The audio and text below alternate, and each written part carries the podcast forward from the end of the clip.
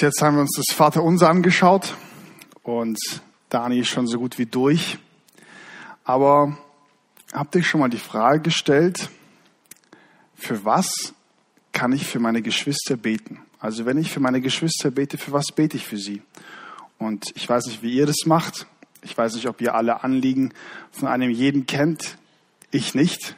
Und wenn ich von einem jeden Einzelnen die Anliegen kennen würde, um wirklich ganz ihn zu beten, hätte ich auch nicht die Zeit und die Möglichkeit dazu, das zu tun. Und so frage ich euch, wisst oder für was betet ihr, wenn ihr füreinander betet? Betet ihr dafür vielleicht, dass wir eine gute Gemeinde sind, wo die Familien ganz sind, wo die Ehen vielleicht ganz sind? Betet ihr dafür, dass ein jeder gesund bleibt, eine Arbeitsstelle habt, nie Geldsorgen haben. Ich weiß nicht, für was ihr betet. Und das sind alles richtige und wichtige Dinge. Aber ich denke, wenn wir alles auf ein Anliegen reduzieren würden, was wäre es? Was wäre dieses eine Anliegen, für das wir beten würden? Und Paulus hat im Philipperbrief dieses eine Anliegen gebracht, dieses eine Anliegen, für das er gebetet hat. Und unser Text ist in Philippa 1, Vers 9 bis 11 und Wisst ihr, für was Paulus gebetet hat? Er hat für die Liebe gebetet. Und das ist dieses eine Anliegen, wofür er gebetet hat. Er hat darum gebeten, dass die Philipper in erster Linie dieses höchste Gebot, das Gott uns gegeben hat, ihn zu lieben, erfüllen, ihm nachkommen. Dass wir Gott aus ganzem Herzen lieben. Das ist das höchste Gebot, das Gott uns gegeben hat. Und genau dafür hat Paulus gebetet. Und wisst ihr, Paulus könnte für viele Dinge beten, für die Philipper. Die Philipper war keine Gemeinde, die unglaublich reich war. Er konnte auch dafür beten, dass sie zum Beispiel einfach ein gutes Einkommen haben, Wohlstand haben, dass es vielleicht ihnen gut geht. Es gab sogar Uneinigkeiten in der Gemeinde. Wenn wir in äh, Kapitel 4, Vers 2 nachlesen, da steht sogar geschrieben, dass Paulus zwei namentlich erwähnt, dass sie sich vereinigen sollen. Also wir sehen, es gab viele Anliegen, für die Paulus beten konnte. Aber er hat es nicht getan, sondern er hat dieses eine Anliegen genommen.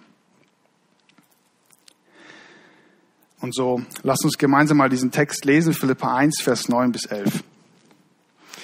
Und um dieses bete ich, dass eure Liebe noch mehr und mehr überströme in Erkenntnis und aller Einsicht, damit ihr prüfen mögt, was das Vorzüglichere ist, damit ihr lauter und ohne Anstoß seid auf den Tag Christi, erfüllt mit der Frucht der Gerechtigkeit, die durch Jesus Christus ist, zur Herrlichkeit und zum Preise Gottes. Und wir wollen uns heute damit beschäftigen und der Frage nachgehen, warum es Paulus für so wichtig empfunden hat, dieses Gebetsanliegen zu bringen. Warum Paulus dieses Gebetsanliegen so weit oben priorisiert. Und wir wollen uns dieses Gebetsanliegen anschauen. Und ich hoffe, dass wir auch dabei sehen, dass wenn wir dafür beten, all diese anderen Anliegen, die ich auch genannt habe, und es gibt sicher noch mehr, die ich nennen könnte, dass sie einfach verblassen, weil dieses so herrlich leuchtet. Und ich hoffe, dass wir auch verstehen, wie wichtig zuerst das Gebet ist, aber auch dieses Anliegen und auch dafür einander beten. Aber ich möchte euch kurz, kurz abholen. Wo sind wir? Wo ist Paulus und ähm, was, hat, was hat er alles geschrieben? Paulus schreibt diesen Brief an die Philipper und er beginnt diesen Brief nach der Begrüßung mit einem Gebet. Und dieses Gebet könnte man so in zwei grobe Teile einteilen. Und zwar ist der erste Teil ein Dankesanliegen. Paulus dankt für die Gemeinde. Er dankt dafür, dass dieses Evangelium, diese gute Botschaft in ihren Herzen und ihrer Gemeinde Raum gefunden haben. Und er ist auch davon überzeugt, dass es eine lebendige Gemeinde ist. Er ist davon überzeugt, dass das, was Gott angefangen hat, es auch vollenden wird. Können wir auch in Vers 6 nachlesen, 1 Vers 6. Und wir merken auch, Paulus liebt diese Geschwister. Diese Geschwister bereiten Paulus Freude, wie er es auch selbst schreibt. Doch bevor er damit beginnt, sie danach zu belehren, bevor er beginnt damit, ihnen Wahrheiten zu erklären, bevor er beginnt, sie vielleicht auch zu ermahnen, bevor er mit all diesen Dingen beginnt, schiebt er noch ein Gebet hinein, schiebt er noch ein Gebetsanliegen hinein, für das er betet. Und wir sehen, wie wichtig es ist, dass er sogar dieses Gebetsanliegen über die Lehre stellt, die er später bringt.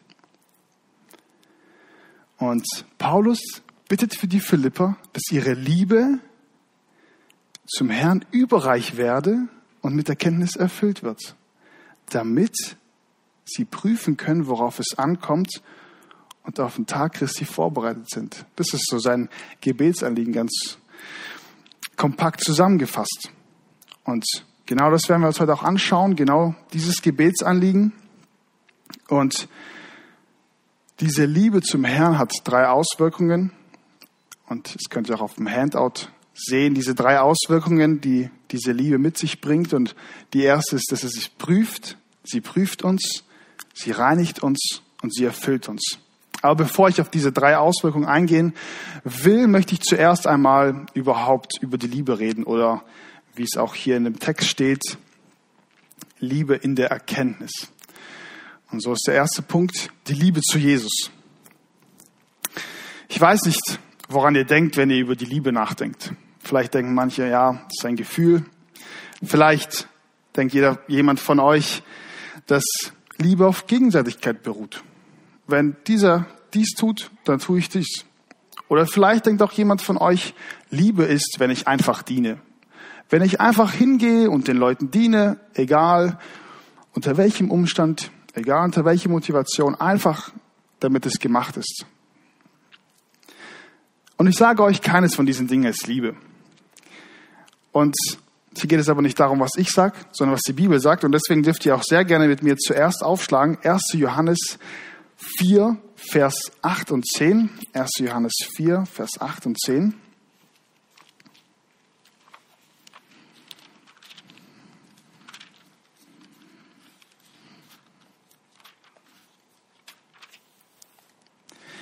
Wer nicht liebt, hat Gott nicht erkannt. Denn Gott ist Liebe. Hierin ist die Liebe Gottes zu uns offenbart worden, dass Gott seinen eingeborenen Sohn in die Welt gesandt hat, damit wir durch ihn leben möchten. Hierin ist die Liebe. Nicht, dass wir Gott geliebt haben, sondern dass er uns geliebt hat und seinen Sohn gesandt hat als Sühnung für unsere Sünden. Also was sehen wir hier in diesem Text? Die Liebe ist zuallererst, zuallererst eine Entscheidung.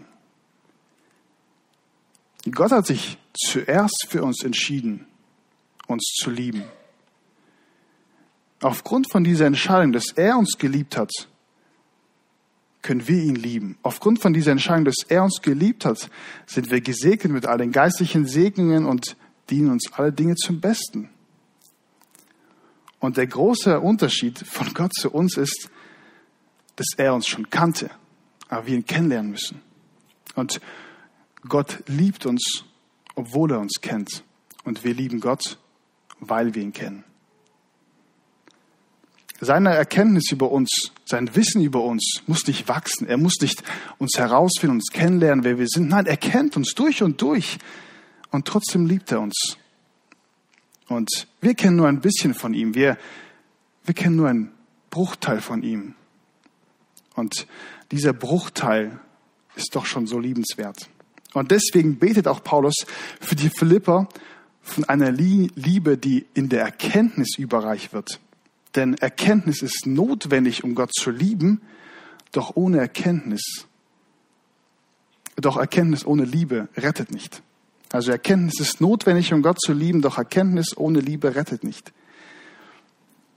Und wenn Paulus hier von der Erkenntnis spricht, von einer Erkenntnis, die wir brauchen, dann ist es die Erkenntnis über uns, über unsere Schwachheit, über unsere Sünde. Und diese Erkenntnis zeigt uns auf, dass das Evangelium, dass wir das Evangelium notwendig haben. Es zeigt uns unsere Sünde auf.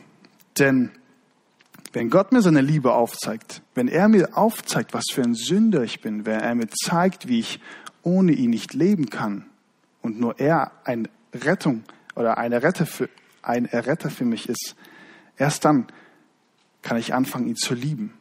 Denn wenn ich die Notwendigkeit nicht sehe, dann warum soll ich ihn dann lieben? Und ich liebe meinen Herrn, weil er mich zuerst geliebt hat und sich für mich hingegeben hat.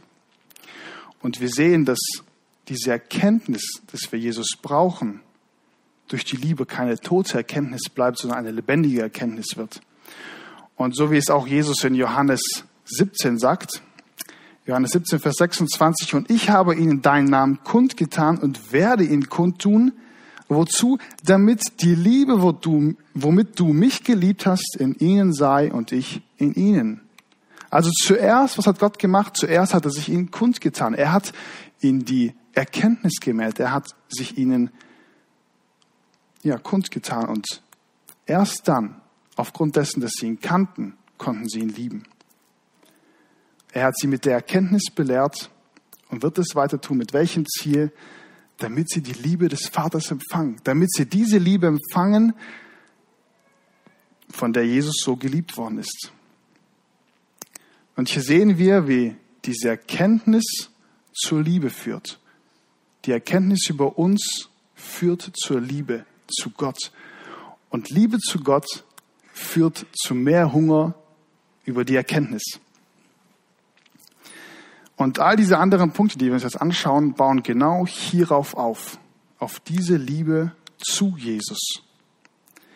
Denn ohne Liebe zum Herrn sind wir tot. Und es sagt auch Jesus zum Beispiel zu der Gemeinde in Ephesus. Er tadelt sie dafür, dass sie ihre erste Liebe verlassen haben. Und das können wir nachlesen, Offenbarung 2, Vers 4. Oder an anderer Stelle sagt er, wenn ihr mich liebt, so haltet meine Gebote. Johannes 14, Vers 15. Und es ist unglaublich schwer, nein, es ist unmöglich, für Gott zu leben, ohne ihn dabei zu lieben. Wenn wir einfach nur versuchen, seine Gebote zu halten und einfach nur danach zu leben, um danach gelebt zu haben, dann wird es unmöglich für uns sein, wird es für uns eine Last sein. Aber wenn wir ihn lieben, dann werden wir es gerne machen. Und warum fällt es uns oft so schwer, die Bibel zu lesen? Warum fällt es uns oft so schwer, in der Heiligung für den Herrn zu leben? Warum fällt es uns so schwer, die anderen Menschen zu lieben, aus unserer Familie, aus unserer Gemeinde, auf der Arbeitsstelle, die Nachbarn, den Partner? Warum fällt es uns so schwer? Weil ich glaube, dass es uns an dieser Liebe zum Herrn mangelt. Und warum fällt es uns so schwer zu beten? Weil wir den Herrn zu wenig lieben. Doch der Herr wusste es. Der Herr wusste es, dass es uns schwerfallen wird, weil der Herr uns kannte. Und wisst ihr, und das finde ich so spannend und ich finde es so herrlich, wie beginnt das Vater unser? Wie beginnt Jesus dieses eine Gebet, das er uns beigebracht hat, das er uns gibt? Er beginnt damit, unser Vater. Also Jesus sagt, wenn ihr ins Gebet geht, denkt daran, denkt daran, ich liebe euch. Denkt daran, ihr seid meine Kinder und ich bin euer Vater. Also nichts anderes wie jedes Mal, wenn wir dieses Gebet beten, dann erinnert uns Gott daran, hey, ich liebe dich. Ich liebe dich und deswegen können wir ihn auch lieben. Und weil Gott uns kennt und weil wir so vergesslich sind, hat er es uns gegeben und hat es auch schon längst, hat längst dafür gesorgt. Und ich hoffe, dass wir auch diesen Mangel sehen können, den Paulus hier aufschreibt und den ich auch gerade versucht habe, etwas aufzuzeichnen, dass wir sehen können, dass es uns daran mangelt. Und deswegen auch mit ihm übereinstimmen, dass es so wichtig ist, dafür zu beten. Aber jetzt wollen wir uns die erste Auswirkung von dieser Liebe anschauen. Die Liebe zu Jesus prüft uns. Die erste Auswirkung von diesem Gebet, das Paulus hier spricht, ist das Prüfen um zu wissen, worauf es ankommt. Also er betet hier nicht nur für die Erkenntnis, dass wir wissen, wie sehr Gott uns liebt, sondern auch darüber, dass wir wissen, was Gott von uns will. Ganz einfaches Beispiel. Wie kann ich prüfen, wie breit die Kanzel ist? Weiß ich würde sagen 80 Zentimeter. Ich kann jetzt vielleicht auch ein Mikro nehmen, durch die Reihen gehen, vielleicht mal so fragen, was denkt ihr, wie breit ist die Kanzel? Vielleicht doch 60 oder vielleicht 120? Und vielleicht können wir auch so eine Diskussionsrunde starten und sagen, ah, wenn wir das so anschauen, das Mikro ist so und vielleicht ist es dann doch ein bisschen schmaler, ein bisschen breiter. Oder vielleicht setze ich mich einfach vorne hin und gucke die Kanzel an und denke darüber nach, so, hm, wie, wie breit könnte die Kanzel sein? Oder, ganz einfach, Ich nehme einen Meterstab, klappe ihn auf und messe die Kanzel, oder? Da müssen wir nicht darüber diskutieren oder darüber nachdenken, wie breit jetzt diese Kanzel ist. Und genau das meint hier Paulus. In unserem Leben sollen wir nicht darüber diskutieren, was gut oder was nicht gut ist, nicht darüber nachdenken, sondern wir sollen einfach den Maßstab nehmen. Und dieser Maßstab ist dazu da, um damit diese Kanzel gemessen werden kann. Und wir haben auch einen Maßstab in unserem Leben, um zu wissen, was gut und böse ist. Und das ist die Bibel. Wie sollen wir denn wissen, was gut und böse ist? Womit sollen wir denn prüfen, wenn wir keinen Maßstab haben? Und deswegen hat Gott uns diese Bibel gegeben. Und genau das meint hier Paulus. Wir sollen prüfen, worauf es ankommt, was das Vorzüglichere ist. Und wie sollen wir es prüfen? Wie können wir es prüfen? Indem wir einfach den Maßstab nehmen. Einfach hingehen und vergleichen. So wie ich dieses, diesen Maßstab hier nehmen würde und vergleichen würde mit der Zahl, ob sie übereinstimmt, genauso sollen wir es mit dem Wort tun, unserem Leben. Und so wollen wir mal direkt mit diesem Prüfen starten und dieses Maß an uns legen, denn was ist das Vorzüglichere? Was ist das Entscheidende? Was ist das Beste für uns? Das Beste für uns ist, dass wir in das Bild des Sohnes umgeformt werden. Nachzulesen Römer 8, Vers 28. Alle Dinge geschehen uns zum Besten. Aber doch wem geschehen sie zum Besten? Den, die, zu, die er zuvor bestimmt hat, seinem Sohn gleichförmig zu sein.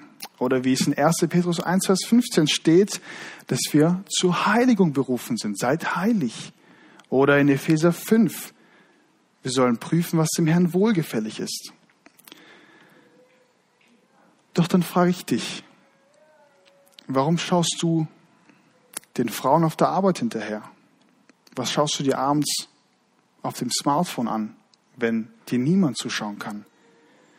Oder was hast du für Gedanken? Was begehrst du andere Menschen, anderen Partner? Und wir wollen es wie mit der Kanzel machen. Einfach den Maßstab anlegen. Nicht darüber reden, nicht darüber diskutieren, nicht darüber nachdenken, sondern einfach den Maßstab anlegen. Und schlagen wir zusammen auf 1. Thessalonicher 4, Vers 3. 1. Thessalonicher 4, Vers 3.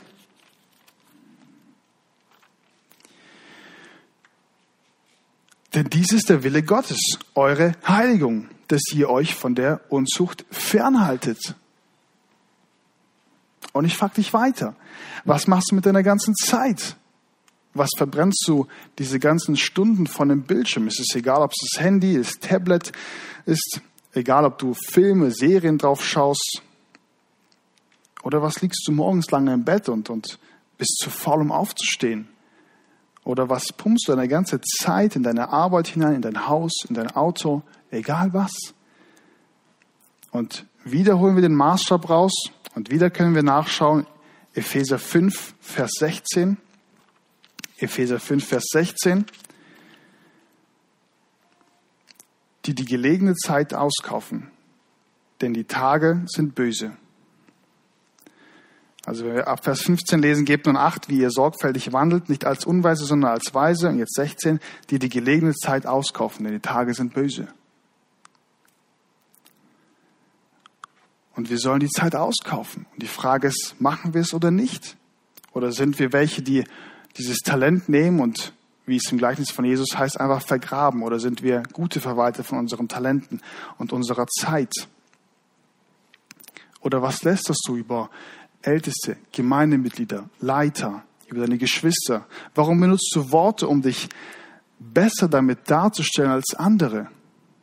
Und was steht in Epheser 4, Vers 9? Kein faules Wort komme aus eurem Mund. Und wie sollen wir denn prüfen, wenn wir keinen Maßstab hätten? Wie sollen wir wissen, wenn wir nicht daran lesen? Und genau hierin sollte uns die Erkenntnis führen. Die Erkenntnis sollte uns prüfen. Und was passiert, wenn wir anfangen, uns zu prüfen? Wir merken, dass wir es nicht schaffen.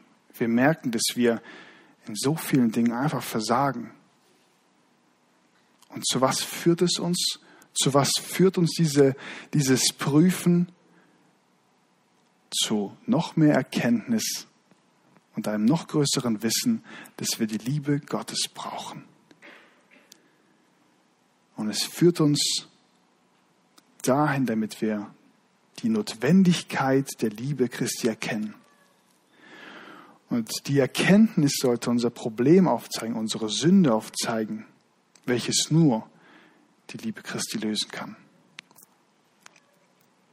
Und wenn wir beginnen, unseren Tag mit diesem Maßstab zu leben, jede kleine Entscheidung, die wir treffen, dann werden wir auch die großen Entscheidungen und ein Leben in der Heiligung gut führen können und auch wirklich siegreich führen können. Aber kommen wir zu der zweiten Auswirkung, zu der zweiten Auswirkung, die diese Liebe mit sich bringt, und das ist, dass die Liebe Jesu uns reinigt.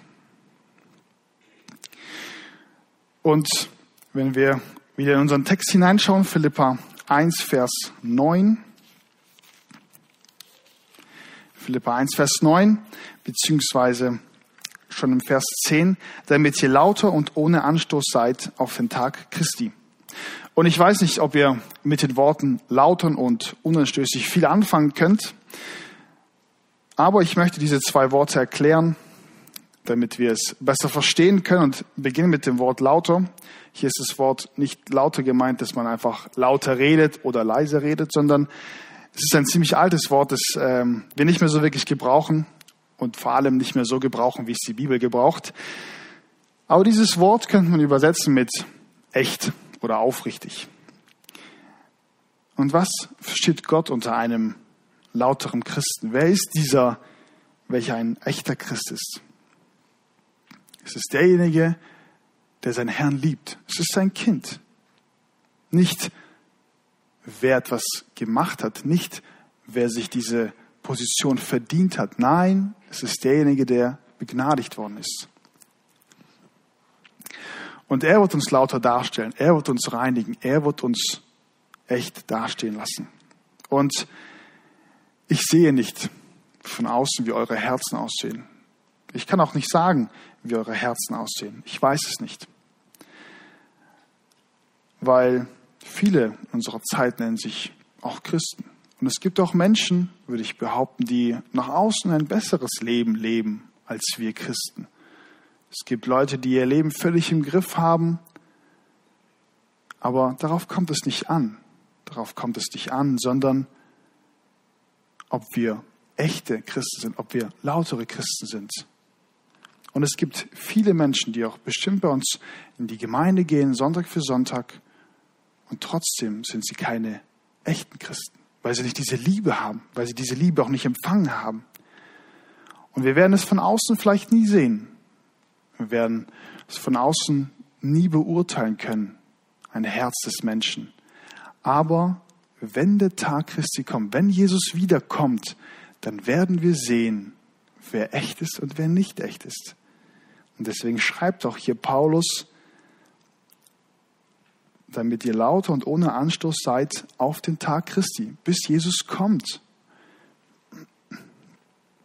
Und wie schrecklich wird es für die sein, welche den Herrn nicht lieben und nicht diese lauteren Christen sind, die nicht echte Christen sind, sondern nur tot versucht haben, seine Gebote zu befolgen und merken, dass es gar nicht ihr Herr war, aber wie herrlich wird es für uns sein, die wir ihn kennen, dieser Tag, wo wir ihn von Angesicht zu Angesicht sehen dürfen.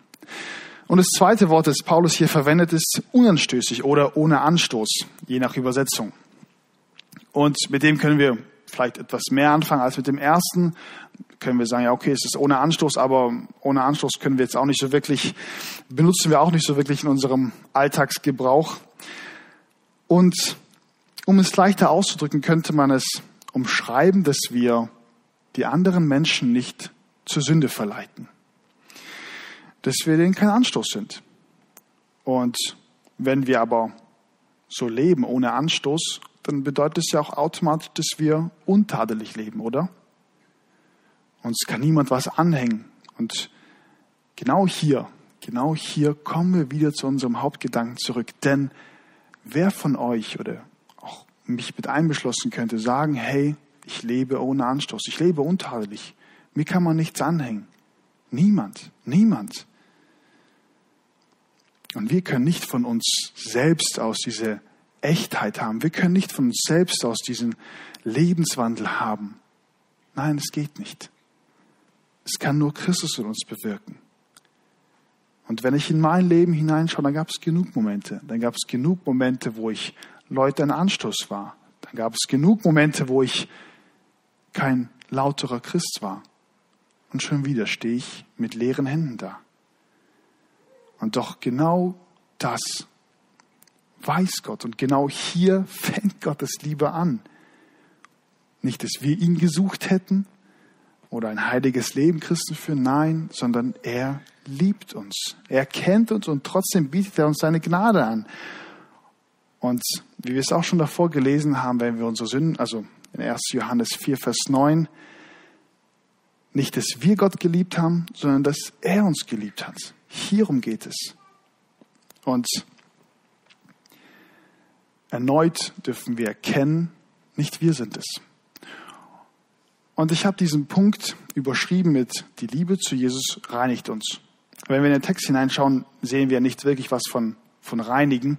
Aber ich habe ihn deswegen so überschrieben, weil hier Paulus darum betet, dass wir lauter sind, dass wir echte Christen sind, dass wir reine Christen sind.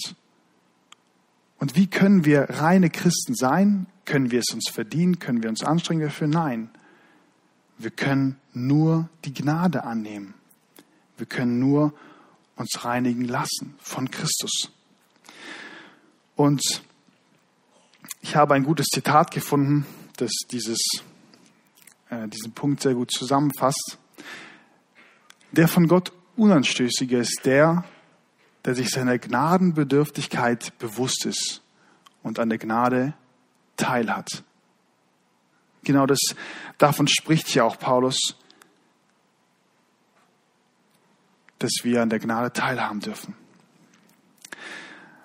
Und so sehen wir, wie sehr die Philipper Paulus am Herzen lagen. Er betet hier nicht irgendein Gebet, sondern er betet ein ganz gezieltes Gebet. Er hat sich überlegt und er hat es ganz genau aufgeschrieben. Und er betet dafür, damit Gott sie prüft und damit Gott sie auch reinigen kann, damit sie lauter sind, damit sie echt sind. Aber er bleibt hier nicht stehen. Denn wenn wir erkennen, dass ein Gefäß schlecht ist, wir es austauschen, wir es reinigen, dann ist es immer noch leer, oder? Und das ist der dritte Punkt, das ist die dritte Auswirkung. Die Liebe zu Jesus erfüllt uns. Die Liebe zu Jesus erfüllt uns. Bei den ersten zwei Punkten wäre es schon, wenn wir da stehen bleiben würden, wäre Jesus alle Anbetung wert, aber nein, er geht weiter, er füllt dieses Glas. Und es ist so herrlich, nicht wir füllen uns, nicht wir erfüllen uns, sondern er erfüllt uns. Und mit was erfüllt er uns? Wenn wir in den Text hineinschauen, er erfüllt uns mit der Frucht der Gerechtigkeit. Und wir lesen oft so drüber, aber ich glaube, oftmals verstehen wir nicht so ganz, was, was hier gemeint ist. Und ich möchte zuerst anfangen mit dem Wort Frucht. Wir alle kennen Früchte. Wir alle kennen Früchte. Wir alle essen auch gerne bestimmt Früchte, Bananen, Äpfel, was auch immer. Aber von wo kommen die Früchte? Ja, wir gehen in den Supermarkt und kaufen die ein, genau, und der Supermarkt kauft die auch nochmal irgendwo anders ein und der vielleicht auch. Aber von wo kommen die Früchte? Gibt es irgendwo eine Firma, die dann draufsteht, ah, hier sind Äpfel und hier werden Äpfel produziert und daneben dran ist eine Firma, wo eine Himbeerstanze steht und da kommen die Himbeeren raus? Nein. Früchte wachsen an Bäumen, Sträuchern, wo auch immer. Sie müssen wachsen. Früchte können nicht hergestellt werden. Wir können nicht Früchte bauen. Nein, sie müssen wachsen. Wir können nur die Bedingungen als Menschen für eine Frucht perfekt machen. Wir können sie optimieren. Aber eine Frucht selbst zu machen, ah, das können wir nicht. Das können wir nicht. Und genauso ist es auch bei uns im geistlichen Leben. Wir können keine Frucht machen. Wir können keine Frucht uns irgendwie anhängen. Denn wenn ich einen Apfel nehmen würde und ihn an einen Baum hängen würde, nach paar Wochen wäre es einfach eine schlechte Frucht. Es geht nicht. Wir merken, wir können die Frucht der Gerechtigkeit nicht in uns herstellen. Und es würde auch nichts bringen, eine tote Frucht an uns dran zu hängen. Und so kann auch nur Gott das Wachstum bewirken. Früchte, die wir kennen, müssen wachsen. Genauso muss aber auch die Frucht der Gerechtigkeit wachsen. Und so wie Christus auch dieses Bild verwendet in Johannes 15, dass wir in ihm bleiben sollen und er in uns. Und erst dann werden wir Frucht bringen. Erst dann werden wir erfüllt mit der Gerechtigkeit. Und ich hoffe, dass wir sehen, dass es nicht unsere Aufgabe ist, eine Frucht irgendwie herzustellen, sondern dass unsere Aufgabe ist, in Christus zu bleiben. Und schlagen wir zusammen auf, nochmal Johannes 15, Vers 4, damit wir es auch vor Augen haben. Johannes 15, Vers 4, dürft gern mit aufschlagen. Bleibt in mir und ich in euch. Wie die Rebe nicht von sich aus selbst Frucht bringen kann, wenn sie nicht am Weinstock bleibt, so auch ihr nicht, wenn ihr nicht in mir bleibt. Und genau das ist das Prinzip. Gott erwartet nicht von uns, dass wir jetzt eine Frucht bringen können. Nein, er erwartet von uns, dass wir in ihm bleiben. Und wir sollen uns prüfen durch das Wort. Wir sollen uns reinigen lassen. Gebet vor ihm. Und dann, dann kann er uns erfüllen. Dann kann er uns mit seiner Frucht erfüllen. Und ich finde es aber so herrlich und so einen großen Trost, dass hier Paulus auch nochmal ganz explizit reinschreibt, erfüllt mit der Frucht der Gerechtigkeit, die durch Jesus Christus ist. Es ist nicht unsere Frucht, es ist nicht unser Verdienst. Nein, Jesus hat es in uns gemacht. Jesus wird es in uns vollbringen. Und so sehen wir erneut, wie ich auch schon begonnen habe, und erneut sehen wir die Liebe Jesus. Die Liebe Jesus beginnt damit, dass er uns rettet Sie geht damit weiter, dass er uns in der Heiligung hilft. Sie geht damit weiter, dass er uns erfüllt mit der Frucht der Gerechtigkeit. Und sie wird nie aufhören, bis in alle Ewigkeit. Und sehen wir, wie herrlich diese Liebe Jesus zu uns zuerst ist? Erkennen wir, was für eine Gnade es ist, ein Kind Gottes zu heißen?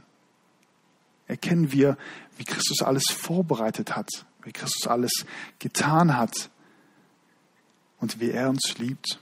Und wenn wir dieses alles erkennen, wenn wir darüber nachdenken, sollte da nicht unser Herz weich werden, sollte da nicht unsere Liebe zu ihm entfachen. Er hat alles für uns getan. Er hat uns erfüllt. Er hat uns Erkenntnis geschenkt, dass wir Sünder sind. Er hat unsere Bedürftigkeit aufgezeigt aber im selben Schritt hat er sie auch wieder gestillt. Und umso mehr wir darüber nachdenken, umso mehr werden wir auch damit erfüllt.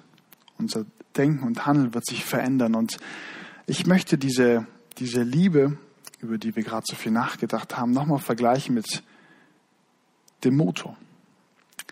Denn ich denke, dass nicht Entschuldigung. Ich möchte es nicht mit dem Motor vergleichen, sondern ich möchte es damit vergleichen mit der Müdigkeit. Und zwar, wenn eine Person müde ist. Wenn eine Person müde ist, dann kann man noch so viel Zeit haben, dann kann man noch so viele Möglichkeiten haben. Es wird doch nichts vorangehen, oder? Ich weiß nicht, ob ihr das kennt. Wenn ihr was lesen wollt zum Beispiel und ihr müde seid, dann versteht ihr nichts und schlaft einfach ein. Wir merken, wenn wir müde sind, dann, dann sind wir träge, dann können wir es auch nicht so wirklich irgendwas Vernünftiges machen. Und genauso ist es auch mit der Liebe. Denn die Liebe ist unser Motor und unsere Motivation. Und du kannst eine perfekte Gemeinde haben, perfekte Älteste, perfekte Leiter. Aber wenn nicht jeder einzelne von uns in dieser Liebesbeziehung zum Herrn steht, dann wird es alles, ist alles vergebens. Und diese Liebe und diese Frucht der Gerechtigkeit, haben nur eines im Sinn. Und wenn wir unseren Text hineinschauen, Ende von Vers 11, zur Herrlichkeit und zum Preise Gottes. Und so wie es Paulus hier auch schreibt, sollte es auch in unserem Leben sein. All diese Dinge, die wir uns angeschaut haben, all dieses, diesen Bogen, den wir gemacht haben, endet in einer Sache, dass wir Gott darin anbeten. Und Paulus hat es nicht nur geschrieben, nein, er hat es auch ausgelebt. Denn wir wissen auch von seinem Leben, dass er es völlig und ganz Gott hingegeben hat. Und wir sehen auch an ihm, wie er diese Liebesbeziehung zum Herrn gelebt hat. Denn wisst ihr, es ist wie mit der Ehe. Wenn, wenn sich zwei Menschen heiraten, dann leben sie zusammen. Und sie leben zusammen und wisst ihr, es wäre doch eine komische Ehe, wenn man sagen würde, hey, hier sind die Aufgaben, die ihr habt, hier sind die Dinge, die du erfüllen musst und dann habt ihr eine gute Ehe. Hier hast du deine Zehn-Punkte-Liste und du hast auch deine Zehn-Punkte-Liste. Tu das und habt ihr eine glückliche Ehe. Also irgendwie hört es sich doch so statisch und so falsch an, oder? Und genauso ist es aber doch oftmals bei uns im Christleben, oder? Wir sagen, ja, wir machen diese Punkte und dann haben wir eine, ein gutes Christleben. Nein, so geht es nicht. Es ist wie mit der Ehe. Was ist, was ist dieses Wichtige, was dabei ist? Dass man sich liebt. Und wenn man sich liebt, dann hat man keine Punkteliste, die man abarbeiten will, sondern man will einander gefallen. Man will so viel Zeit wie möglich miteinander verbringen. Und genauso ist es auch hier. Und genauso sehen wir es auch an Paulus. Er lebte nicht mehr für sich selbst. Er lebte nicht mehr für sich, sondern nachdem Christus ihn gerufen hat, lebte er nun für ihn. Und bei Paulus sehen wir auch diese Abfolge, die wir uns angeschaut haben. Sehen wir diese Abfolge, denn zunächst lebte er nicht für Christus. Und dann ist er hingegangen und wurde von Christus gerufen. Er wurde von seinem Licht bei seiner Bekehrung zuerst geblendet, aber auch geprüft. Er hat sich gereinigt und er wurde von Christus mit dem Heiligen Geist erfüllt. Und Paulus war von dieser Liebe ergriffen. Paulus war voll und ganz für den Herrn dabei und er hat für ihn gelebt. Und so konnte er auch am Schluss seines Lebens sagen, dass Christus sein Leben ist und Sterben sein Gewinn. Und er lebte, um einen zu verherrlichen. Er lebte, um einen zu verkündigen und er starb, weil er diesen einen liebte. Und so wie Paulus auch dieses Anliegen hatte, dieses Anliegen und für die Philipper gebetet hat, so will ich auch euch dieses Anliegen mitgeben. Ich will euch dieses Anliegen ans Herz legen und nicht ein Anliegen, dass die Gemeinde besonders gut wächst, dass wir gut über die Runden kommen mit all dieser Krise, die gerade ist, mit all diesen Problemen, die auf uns zukommen, sondern ich will uns dieses eine Anliegen ans Herz legen, dass wir füreinander beten, dass unsere Liebe zum Herrn wächst. Und ich möchte nicht euch irgendwas sagen, versucht die Liebe in euch zu bewirken oder sonst was, es geht nicht. Wir können es nicht. Paulus hat sie nicht dazu aufgefordert, nein, Paulus hat für sie gebetet. Und wenn wir den Herrn nicht lieben, dann werden wir uns nicht prüfen, dann werden wir uns nicht reinigen, dann werden wir auch nicht erfüllt werden mit seiner Frucht, mit seiner Gerechtigkeit. Und ich hoffe, dass ihr es verstanden habt und dass ihr das auch mitnehmt, dass es nicht eine bloße Nebensache ist, dass wir, bevor wir richtig mit dem Brief starten, dass wir noch kurz dieses Gebet durchlesen. Nein, es ist so wichtig. Und deswegen will ich euch es mitgeben und will ich euch dazu auffordern, betet dafür, betet füreinander, damit die Liebe eines jeden darin wächst. Und zu der Anfangsfrage zurück, mit der ich gestartet habe. Für was betet ihr, wenn ihr für die Geschwister betet? Für was betet ihr, wenn ihr für die Gemeinde betet, für die Ältesten betet? Und ich hoffe, dass wir alle die gleiche Antwort haben nach heute. Und das ist die Liebe zum Herrn. Amen.